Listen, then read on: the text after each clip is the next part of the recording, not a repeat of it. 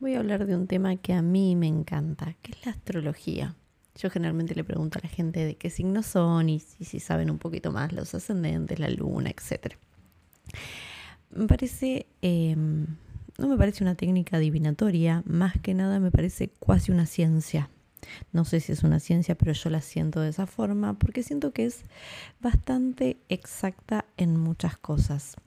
También sabemos que más allá de que cada uno tiene un formato de alineación astrológica, ¿qué significa esto? Cuando uno llega a la vida, uno respira ese aire. Ese aire es respirar como está alineado el universo en ese momento. Entonces, como es el primer aliento, entendemos la vida desde ese lugar, desde esa forma en que estaba el Sol, estaba la Luna, estaba Plutón y los demás planetas, y algunos que quizá todavía no se conocen y deben estar y también nos pueden modificar.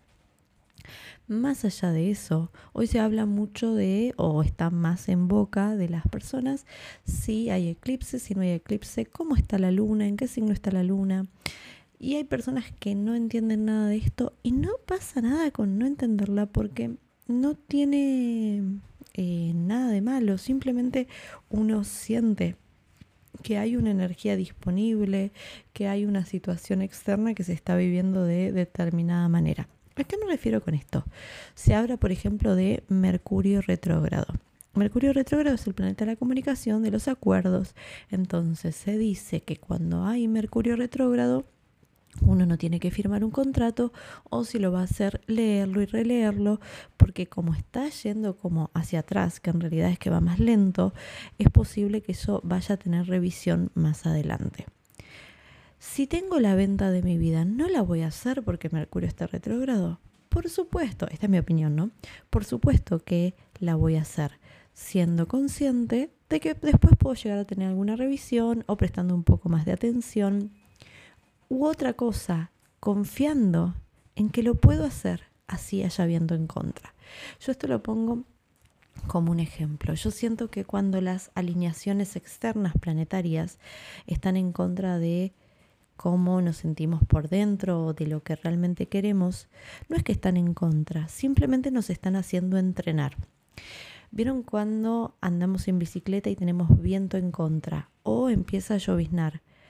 Hay muchas personas que prefieren no salir porque obviamente que es un día más difícil para salir a hacerlo, pero hay otras que prefieren hacerlo o los mayores maratonistas a veces se entrenan en Kenia o en, zonas, eh, no sé, como el Kilimanjaro, zonas de montaña, donde nos va a faltar el oxígeno. Entonces, cuando estemos en un lugar llano, con más oxígeno, o en el caso de la bici, con menos lluvia o con menos viento, Obviamente que nuestro cuerpo está súper entrenado.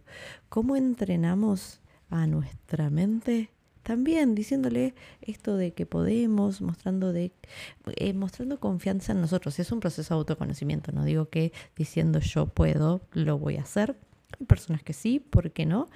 Eh, pero es esto, si hay una energía afuera o una alineación planetaria, si es que sigo los planetas. Si no los sigo, simplemente lo siento, no tengo por qué seguirlos, es solo un comentario. Eh, por ejemplo, ayer, hoy es 26 de octubre de 2022, ayer eh, hubo eclipse en Escorpio, que es un eclipse muy fuerte porque em, es sobre la muerte, la resurrección, el renacimiento, el hacernos polvo, hacernos cenizas. Entonces seguramente haya algún aspecto de nuestra vida que se está muriendo para renacer, porque no es que la muerte es constante en este caso. Eh, entonces, ¿qué va a pasar? Hay personas que lo sienten con mucha más intensidad que otras. Sí, depende de una alineación planetaria. Pero otra cosa, así me toque la alineación planetaria más fuerte. Si yo soy consciente de eh, lo que estoy sintiendo por dentro, no importa qué es lo que esté pasando afuera, o si soy consciente que me conozco, de que es un proceso, o simplemente estoy bien conmigo, este ejemplo lo pongo siempre, puedo estar en paz en medio de la guerra y puedo estar en la guerra, en mis pensamientos, ¿no? En Maldivas, mirando el mar. Así que todo depende de cómo nos estamos sintiendo por dentro. Cuanto más nos abrazamos en lo que consideramos dolor, porque en realidad para mí es que estamos mirando una situación de la manera incorrecta y por eso nos duele, pero eso sería un tema aparte. Eh, cuanto más nos abrazamos, nos amamos, nos aquietamos, nos damos espacio y bueno, para mí muy importante, cuanto más meditamos, más nos aquietamos, más encontramos la paz. A mayor aquietamiento, mayor paz sentida. No es que la paz no está, la paz siempre está.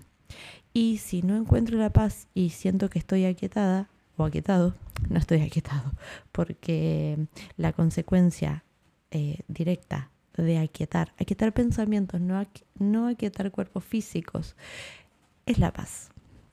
O es el amor, o es la gratitud, esos sentimientos de expansión, de conexión, de estar unida, unido al todo. Así que bueno, esta es mi percepción, vos lo podés ver como quieras, como lo sientas, te hace ruido, te molesta. Bueno, está bien, está perfecto. Eso es tu sentir. Es por ahí. Lo que vos sientas es tu verdad. Más allá de que todo el mundo diga lo contrario, lo que vos sientas es tu verdad. No dudes de lo que te dice esa vocecita, que habla más suavecito, porque yo le pongo voz del alma, pero uno puede ponerle la voz que quiera. Habla más suavecito, nos susurra al oído y en cambio la otra nos grita todo el tiempo. ¿Por qué? Porque quiere llamar la atención. Pero en realidad la que me susurra quizá es la que más me lleve por un camino más amoroso o más aquietado. Así que como cada uno quiera vivirlo, va a estar perfecto. Si no puedo escuchar esa vocecita, también está perfecto. Hoy no será el momento, quizás será en otro. Así que muchas gracias por existir de ese lado, muchas gracias por estar ahí y nos vemos pronto en algún encuentro físico, virtual o de la vida.